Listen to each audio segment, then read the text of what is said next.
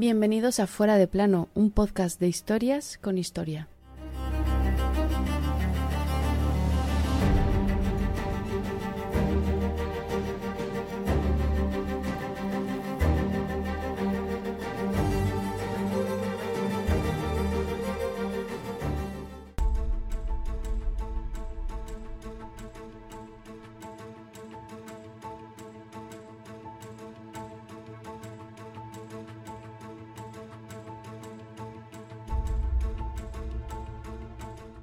Eran las tres y media de la madrugada. Tres millones de soldados cruzaban aquella frontera. Delante tenían un enorme territorio. Aún así, estaban seguros de vencer. Tres mil tanques, seiscientos mil vehículos a motor, siete mil piezas de artillería y seiscientos veinticinco mil caballos les iban a ayudar. Sin embargo, aquella madrugada del 22 de junio de 1941, los nazis, sin saberlo, daban el primer paso para perder la Segunda Guerra Mundial. Comenzaba la Operación Barbarroja, o como el desquiciado de Hitler creyó, que Rusia acabaría en sus manos en un telediario. Qué mal calculó el genocida Adolfito. Muy mal, fatal.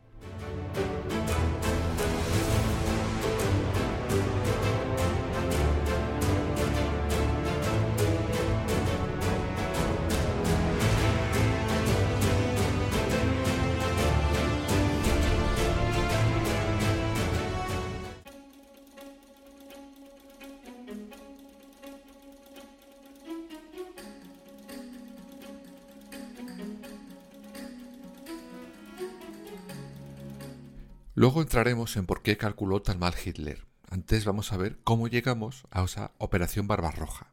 Su origen, uno muy simple, el odio atroz que Hitler sentía hacia todo aquello que oliera a bolchevique.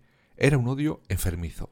Además, el Führer, como siempre, creyendo aquello de la raza aria y seres superiores, entendía que aquel país estaba formado por, a ver si lo digo medianamente bien, Untermenschen, es decir, subhumanos.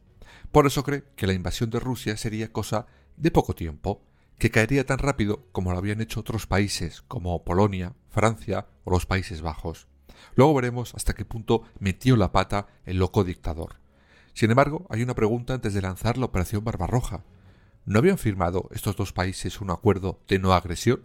¿No habían empezado a medias la invasión de Polonia y, por tanto, la Segunda Guerra Mundial?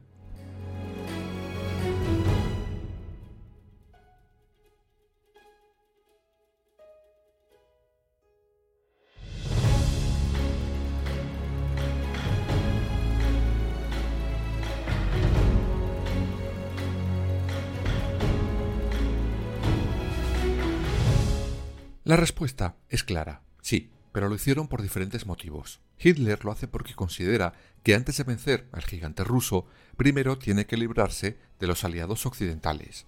Y Stalin, por su parte, busca ganar tiempo.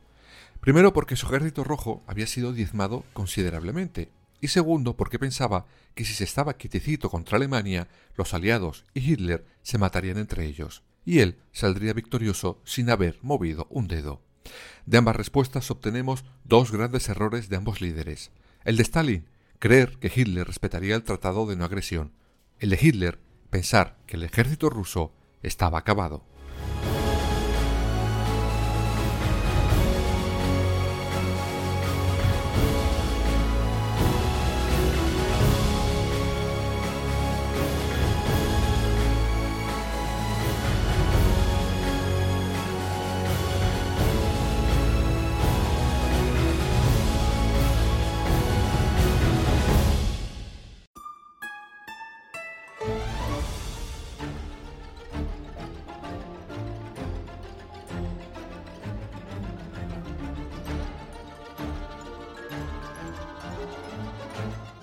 Pesar de las informaciones que tenía Stalin, este no se creyó en un principio que Hitler fuera a invadir Rusia, ni por lo más remoto vaya.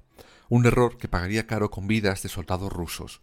Pero Hitler patinó, y de qué manera, al creer que aquella invasión sería un paseo de tarde. Calculó mal, muy mal, y sobre todo no había aprendido nada de otro pequeño matón que años antes había intentado lo mismo que él, con el mismo resultado. Ese antecedente era Napoleón Bonaparte.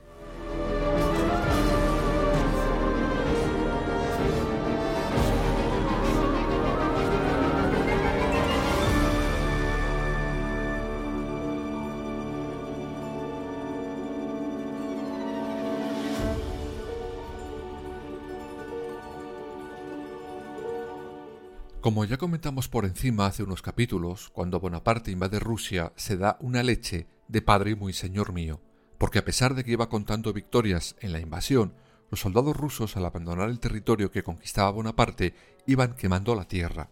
Por tanto, los nuevos dueños no iban a poder hacer absolutamente nada con ella. Ya lo contamos que esto se llama estrategia de tierra quemada. Bonaparte al final tuvo que salir por patas porque no contó con la enorme extensión de territorio que era Rusia, y mucho menos con el clima. Por eso, Napoleón es derrotado. Y Hitler, años después, no había aprendido nada, y volverá a repetirse exactamente la misma historia.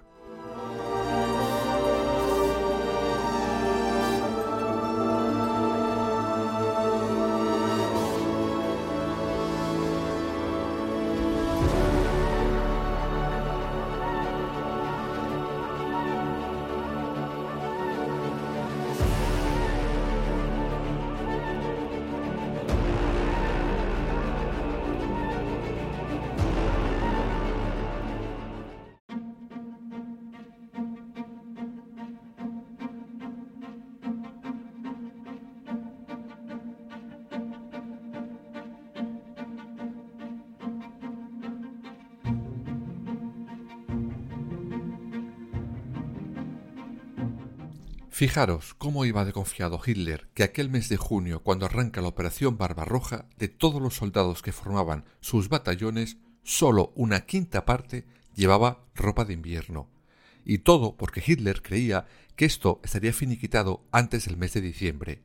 Y eso que el clima ruso le había avisado semanas antes.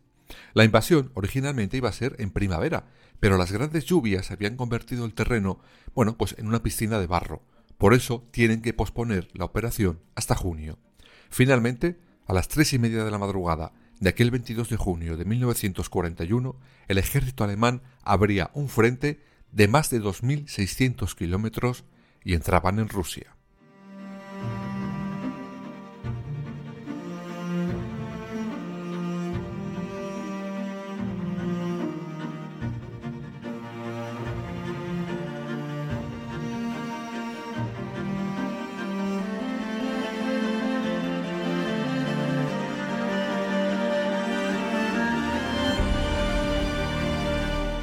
La invasión se iba produciendo por diferentes frentes. Era evidente hacerlo así debido al extenso territorio que tenían que conquistar. El frente norte se dirigía a la costa del mar Báltico, el del centro iba camino a Moscú y el del sur por la zona de Ucrania. Durante los primeros días los nazis conseguían éxito tras éxito. Se derriban más de mil aviones rusos, se conquistaron plazas como Minsk. Los nazis no paran de hacer prisioneros a los soldados rusos. Victoria tras victoria tras victoria. Sin embargo, la historia está a punto de cambiar, y todo por culpa de una decisión del propio Adolf Hitler.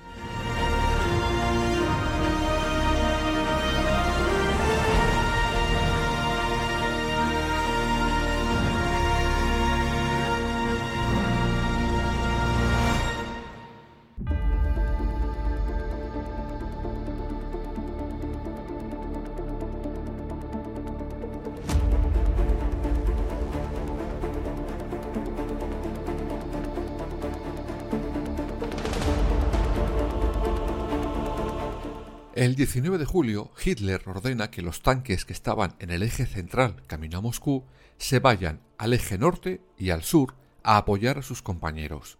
Sus propios generales intentan una y otra vez que Hitler recapacite, pero no les hace ni puñetero caso.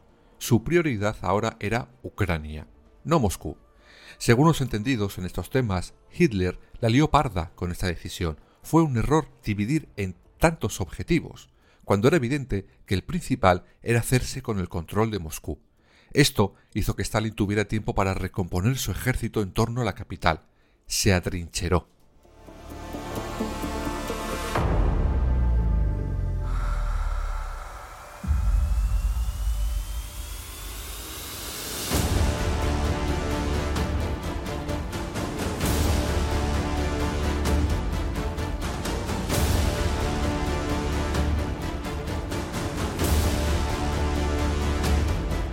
A esta orden se la conoce como la Directriz 33, y este fue el principio del fin de la Operación Barbarroja y a la postre de la Alemania nazi. Dos meses se perdieron hasta que finalmente los soldados alemanes se aproximan a Moscú. Pero entonces ya había entrado en escena un temido soldado ruso, el general Invierno.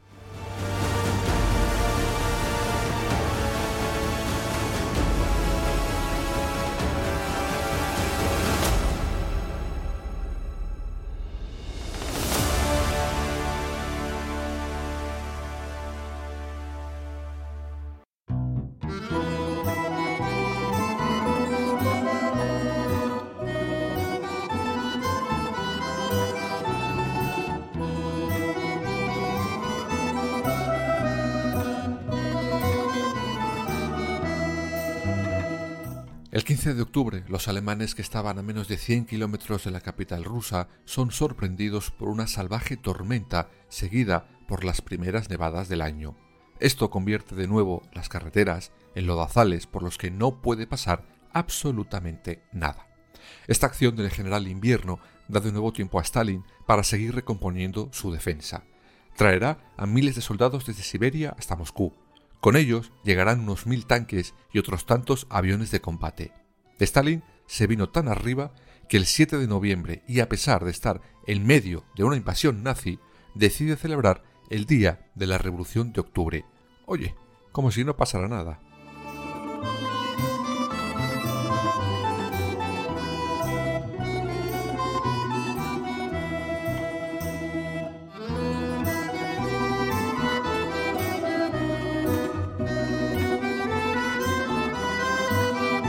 Realmente eso estaba más que estudiado.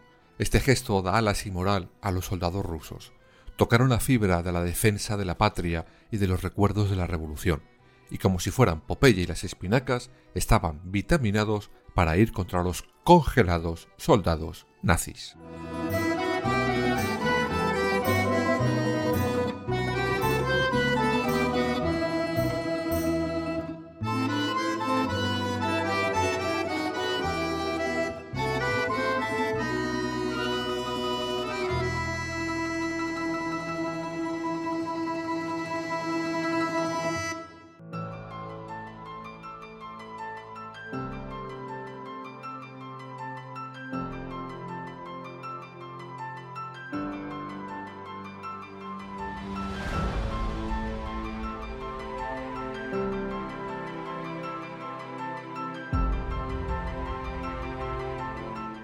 El suelo estaba congelado. Había llegado el invierno, y como hemos dicho antes, los soldados alemanes no llevaban más que ropa de verano, estaban literalmente congelados. Aún así, el 16 de noviembre reciben la orden de atacar Moscú. Y bien, llegan a 8 kilómetros, pero se encuentran con una sorpresa. El enemigo, es decir, los rusos, les habían pillado ya el truco y estaban preparados. Como siempre los nazis atacan por arriba y por abajo, mientras que otro batallón lo hace de frente. Pero los rusos, por sorpresa, lanzan un contraataque que deja a los nazis con cara de idiotas. Con más cara de idiotas, quería decir.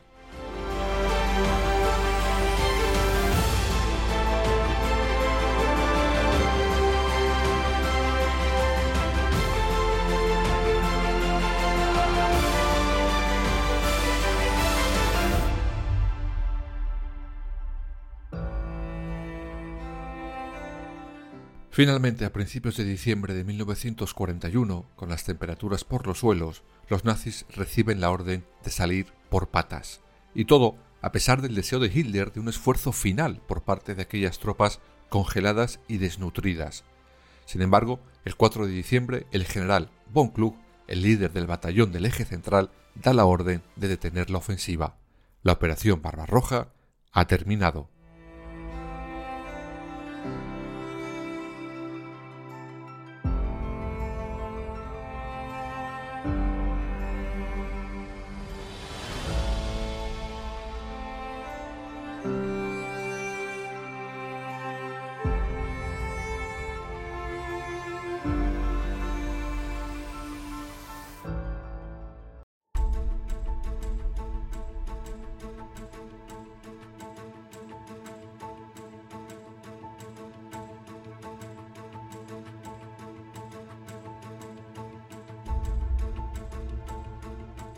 Y había terminado y había sido un éxito relativo y momentáneo, pero un tremendo fracaso, como se vería con el paso de los años.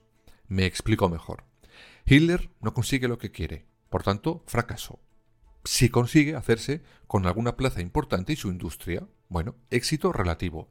Sin embargo, si antes el nazi luchaba contra Occidente, desde esa operación Barbarroja se le sumaba un potente enemigo, Rusia. Había despertado a la bestia.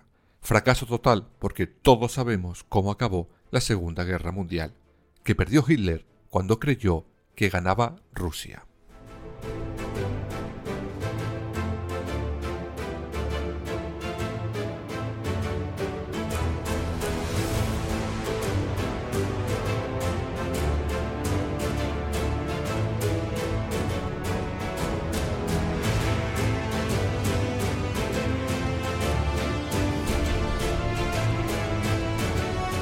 Lo que sí consiguió esta operación Barbarroja fue acelerar el genocidio nazi.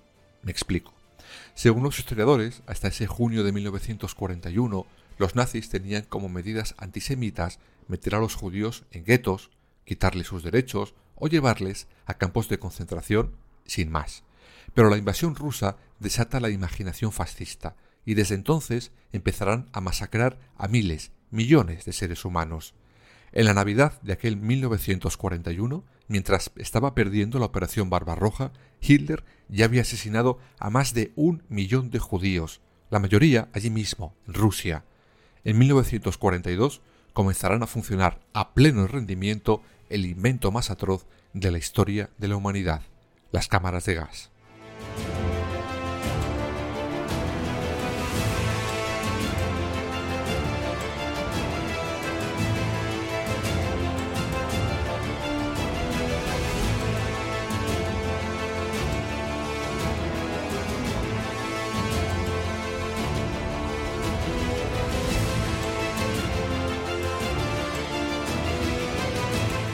La operación Barbarroja pasó de ser una idea en la cabeza desquiciada de Hitler a la futura tumba de sus ganas de ganar la Segunda Guerra Mundial. Por desgracia, esa tumba tardará otros cuatro años en llegar y se llevó por delante la vida de decenas de millones de personas.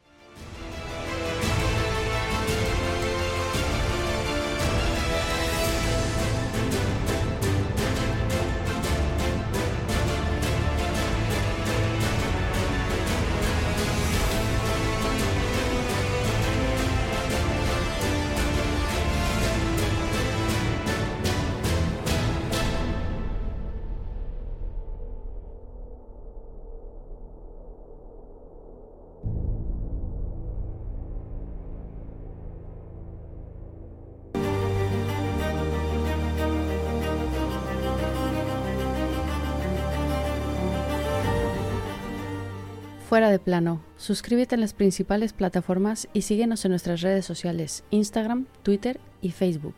Fuera barra baja de plano.